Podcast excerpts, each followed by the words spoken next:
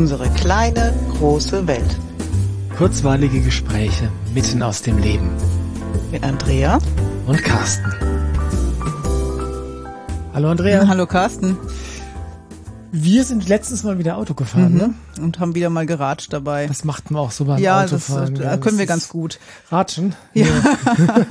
naja, und da kamen wir so drauf, äh, weiß gar nicht mehr warum, dass wir sagten, wenn jetzt irgendeiner unserer Lieblingsmenschen plötzlich nicht mehr in unserem Leben wäre, egal aus welchem Grund, das wäre nicht wünschenswert, aber wir trauen uns beide zu, damit umgehen zu können.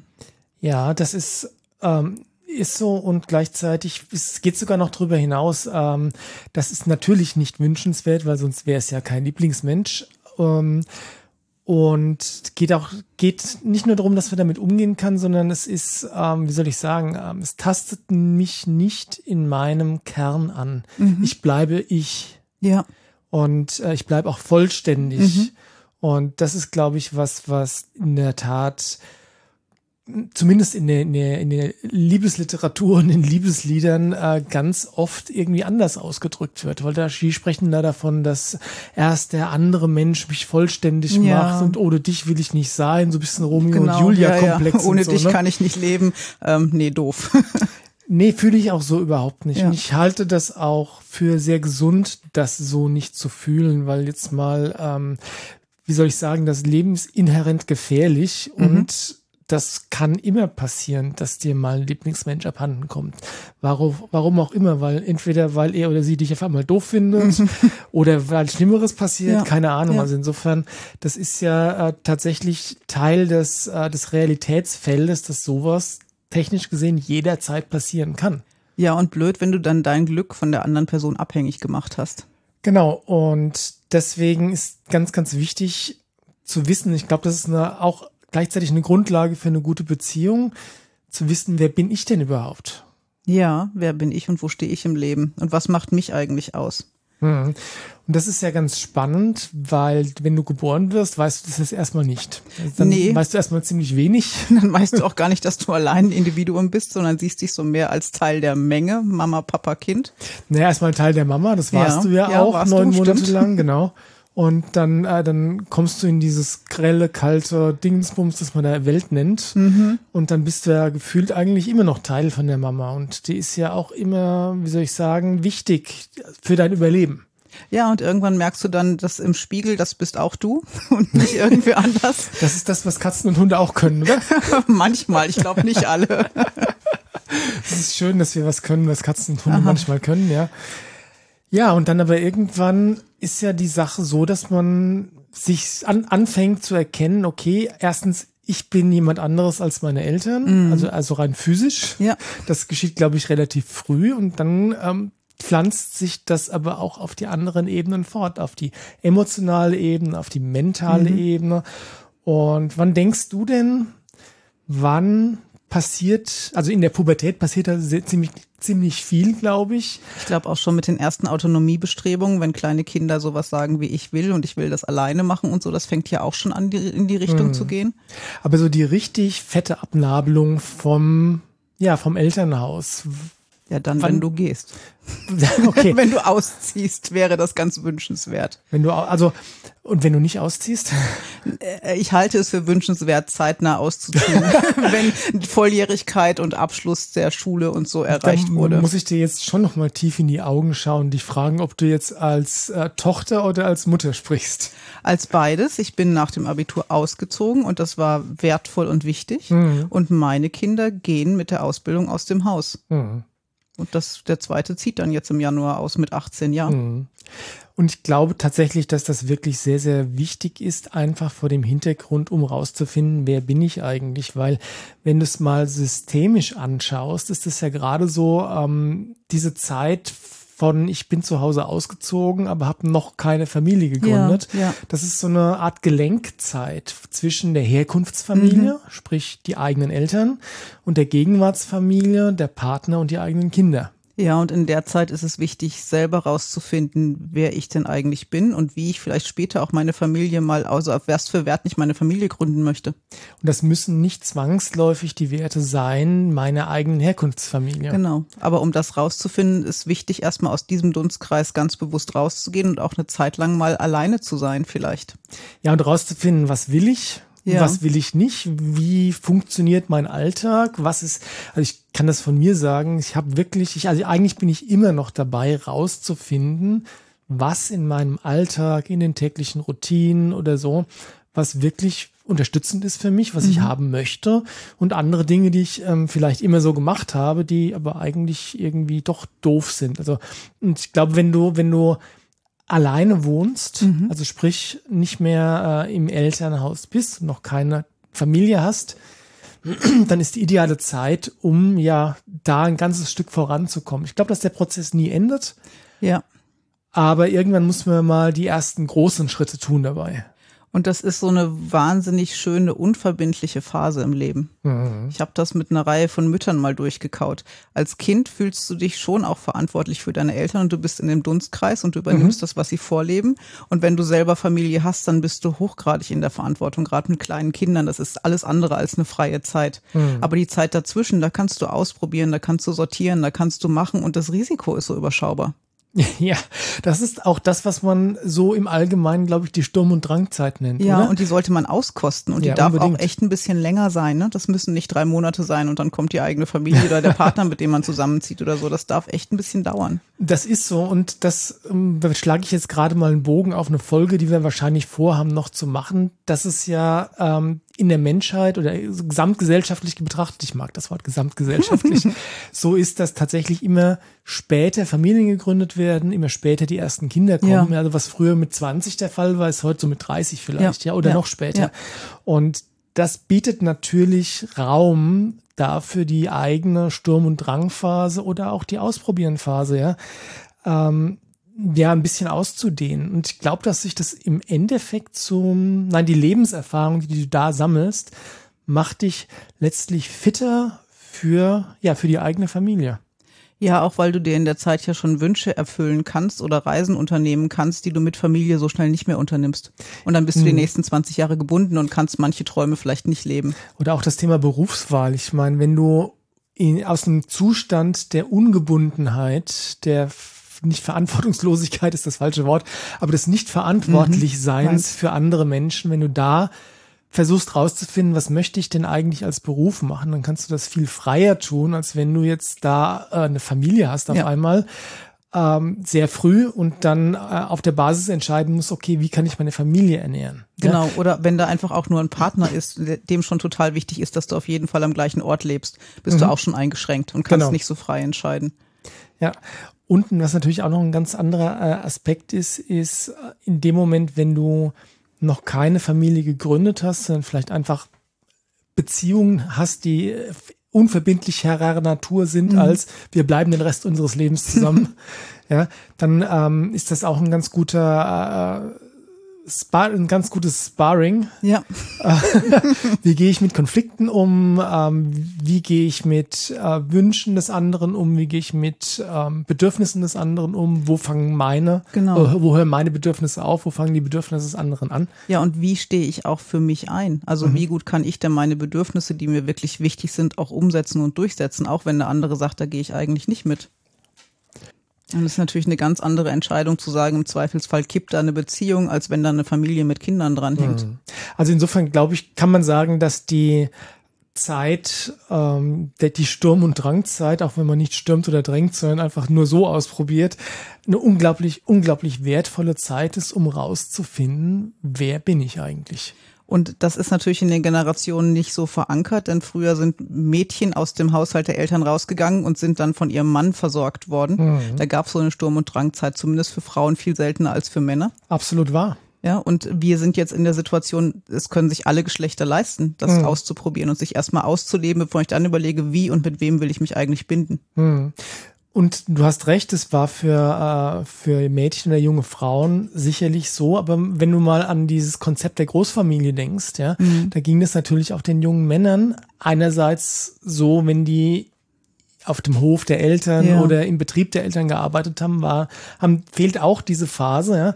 Und dann auf der anderen Seite, wenn sie dann Handwerker waren und auf die Walz gegangen mhm, sind, ja, dann hatten sie, dann hatten sie genau das. Ja, ja, genau.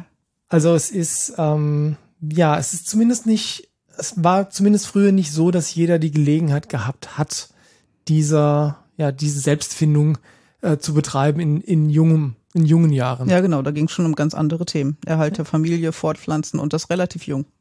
Genau, das lag aber sicherlich auch daran, dass die Lebenserwartung einfach ähm, nicht so groß war. Klar wie sie heute ist. Das heißt, du musstest einfach das, was du zu erledigen hast, so rein, schnell machen. rein biologisch äh, eher früher als später machen. Ja, ja, genau. Ja, aber lass uns mal zurückkommen ähm, auf dieses, diese Idee, dass ich jemanden anderen brauche, um mich vollständig zu fühlen, weil ich glaube, dass das ähm, was ist, was in vielen Köpfen durchaus als Option eine Rolle spielt. Mhm. Also dass das, dass das in irgendeiner Form normal wäre. Siehst du sowas als siehst du das als normal an? Ich glaube, früher fand ich das mal normal, mhm. dass da einfach jemand ist, um sich nicht alleine zu fühlen oder so, oder dass es normal ist, dass da jemand sein muss, damit es mir gut geht. Aber heute finde ich das gar nicht mehr normal. Mhm. Weil der Punkt ist ja, in dem Moment, wo es dann doch passiert, und das war ja so ein bisschen unser Einstieg, ja. das heißt, wenn die Person, von der du denkst, dass sie dich vollständig machen würde, aus irgendeinem Grund auf einmal weg ist, ja. Ja, dann hast du ein Problem. Ja, dann ist so, als würde dir ein Arm fehlen oder ein Bein oder ich habe ja. keine Ahnung. Und witzigerweise ist ja der Mensch einerseits das Individuum, das heißt, ich bin alleine vollständig so, wie ich bin. Mhm. Auf der anderen Seite ist es aber auch so, dass wir einfach soziale Wesen sind. Also das ist so ein bisschen ein Balanceakt zwischen ähm, ich und die anderen. Ja. ja und ähm, natürlich ist es schöner, mit anderen Menschen zusammen zu sein, aber das ist nichts, was garantiert ist. Ja, und gleichzeitig sollte jeder Mensch in der Lage sein, mit sich selber alleine sein zu können. Das ist unglaublich wichtig und das ist, ich glaube, das ist was, was tatsächlich sehr, sehr viel zu kurz kommt. Ja, man könnte fast sagen, dass diese Zeit, diese Sturm- und Drangphase, die wir gerade so ein bisschen besprochen haben, dass das der ähm, ja die Zeit ist, in der man lernt, sich wirklich emotional unabhängig zu machen. Weil wenn du emotional abhängig geblieben bist, hast du ein Problem, oder? Ja, dann brauchst du jemanden, der dich vervollständigt. Dann brauchst du jemanden, der deine Bedürfnisse erfüllt, weil du es selber nicht gelernt hast, wie du es selber tun kannst. Mhm. Und diese emotionale Abhängigkeit ist ja einfach was, was, womit wir auf die Welt kommen. Ja, die wir auch brauchen Kinder. als Bindung zu den Eltern am Anfang. Genau, aber irgendwann muss auch mal gut sein. Ja, und da spielen die Eltern eine wichtige Rolle, weil die müssen anfangen, die Kinder freizugeben, emotional, ja. ab einem gewissen Alter, ja, dass sie auch selbstständig werden können und ihre Bedürfnisse auch selber erfüllen können. Was denkst du denn, was gibt's für Gründe, warum dieser emotionale Abkopplung irgendwie nicht oder nicht vollständig passiert? Weil Eltern sich nur vollständig fühlen, wenn ihre Kinder da sind. Eigentlich ist das emotionaler Missbrauch an den Kindern. Ich streiche eigentlich. Das ist emotionaler Missbrauch an den Kindern, das ist wahr. Und das ist natürlich wahrscheinlich, kommt wahrscheinlich daher, dass die Eltern sich nie von deren Eltern richtig mhm. äh, separiert haben, sage ich mal. Ja, ja und ja. zwar auf die gesunde Art und Weise. Genau. Ja. Ähm, manchmal ist es aber auch, naja, das haben, haben wir schon gesagt, manchmal liegt es einfach daran, dass einfach eine gewisse ja, räumliche Distanz nie da war, die dir die Gelegenheit gegeben hat, eben rauszufinden, huch, ich habe ja eigene Emotionen und ja. ich brauche ja niemanden, der mir da, der, der mich vollständig macht. Das ist wieder der Punkt raus aus dem Nest, sobald es geht. Mhm. Ja. Und manchmal ist es auch einfach so, dass Leute, ja, sich das nicht zutrauen. Kann man das sagen? Ja, aber dann hat da auch schon die Unterstützung, glaube ich, gefehlt in den Jahren davor. Ich hm. denke, es ist Aufgabe der Eltern, Menschen, junge Menschen so fit zu machen, dass sie gut ins eigene Leben gehen können und dass sie den Schritt raus auch wagen. Das klingt nach mindestens drei bis fünf eigenen separaten Folgen Meinst dieses du? Thema. Ja, unbedingt. okay. Ja, weil das, ich meine, äh, ganz ehrlich, natürlich ist das das, was sich hoffentlich alle Eltern für ihre Kinder wünschen, dass sie glücklich werden, indem sie selbstständig werden, ihr eigenes Leben leben und ja, zufrieden sind. Ja. ja. Und was ich tun kann, um als Elternteil oder als Eltern gemeinsam dafür, ja, mein Kind so weit fit zu machen, dass es das schaffen kann, das sind definitiv fünf andere Folgen. Dann lass uns die zeitnah aufnehmen. ja, müssen wir, müssen, müssen wir machen, ja. ja.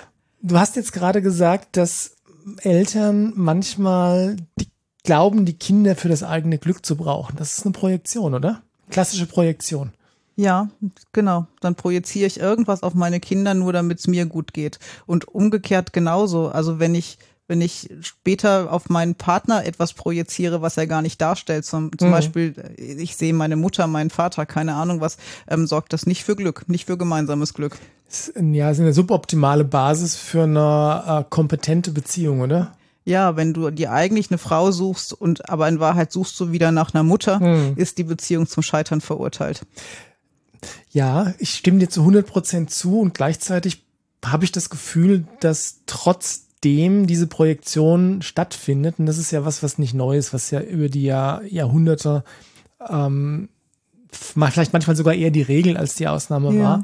Und trotzdem sind solche Beziehungen dann ja in der Regel zumindest früher zusammengeblieben, weil da hat man sich mal nicht eben so schnell scheiden lassen oder die Beziehung beendet. Und das ist dann eigentlich das perfekte Rezept für, ja, für unglücklich sein, oder? Und jetzt fallen mir die 50er ein und ich glaube, da war das vielleicht sogar ganz oft der Fall. Ja, du bist als junger Mann zu Hause ausgezogen, aber eigentlich nur mit deiner, um mit deiner Frau zusammenzuziehen, die mhm. dir da den Haushalt geführt hat, also die Aufgaben zu erledigen, die deine Mutter gemacht hat, plus noch ein bisschen Fortpflanzung vielleicht. Mhm. Aber im Wesentlichen bist du von dem einen Verhältnis ins nächste gegangen. Und ich meine, letztlich ist das ja wirklich, eigentlich ist es pervers, weil in den 50er Jahren war das ja auch mit der männlichen Dominanz noch deutlich ausgeprägt. Die Frauen durften nur arbeiten, wenn der Mann unterschrieben ja. hat und so weiter. Also eigentlich ist das es ist eigentlich ein klassisches Beispiel für, ähm, ja, für eine Co-Abhängigkeit, oder? Weil der ja. Mann ist emotional abhängig von der Frau, die Frau ist ähm, 100% abhängig, abhängig vom, vom Mann. Mann. darf nichts alleine, also sehr verwirrt. Und sehr sowas zu entwirren ja. und dann zwei Persönlichkeiten zu sehen, die unabhängig voneinander vollständig sind und einfach ihren Weg zusammengehen, schwer vorstellbar. Hm. Wir haben in der Vorbereitung zu der Folge, äh, habe ich in den Raum geschmissen, ähm, 1 plus 1 gleich 3. Ja, du meinst das mit den Kindern? Wenn äh, aus zwei auch. Erwachsenen ein Kind wird. Nein, ja, aber dann kann ja, auch, der kann ja auch 1 plus 1, 4, 5, 6, 7, 10, 11, 12, 13 Stimmt, werden. danke, stopp. Ja, nee, brauche brauch ich auch nicht. Reicht. Äh, zwei reicht, ja. Ähm, ja, was ich damit ähm, plakativ darstellen wollte, war, war genau das, dass wenn zwei Individuen sich zusammentun, um eine Familie zu gründen, dann kommen da nicht nur Kinder raus ähm, im besten Falle, sondern auch ja ein synergetischer Effekt. Mhm. Und der Synerget dieser synergetische Effekt kommt meiner Meinung nach nicht zustande, wenn nicht jeder beide dieser Einsen in sich vollständig ist und sich in sich vollständig fühlt und Verantwortung für das eigene Glück übernimmt. Ist auch noch so ein, so ein äh, Punkt, ja. den wir, äh, der hat auch mit der Projektion zu tun, ne? wenn ich den anderen dafür verantwortlich mache. Dass ich glücklich werde, ja. Ja, oh, das ist ganz. Mir geht's jetzt ganz ja. schlecht, weil du dich so verhalten hast. Ah, mhm. super. Ja, genau. Klingt nach einem, äh, nach einer bösen, nach einem bösen Rezept, mhm. ja. Nee, aber Synergie heißt eins plus eins gleich drei oder vier oder fünf und ich glaube, dass das noch über die Beziehungsebene hinausgeht oder über die Zweierbeziehungsebene hinausgeht, weil der Mensch ist ja, wie gesagt, ein soziales Wesen, ja.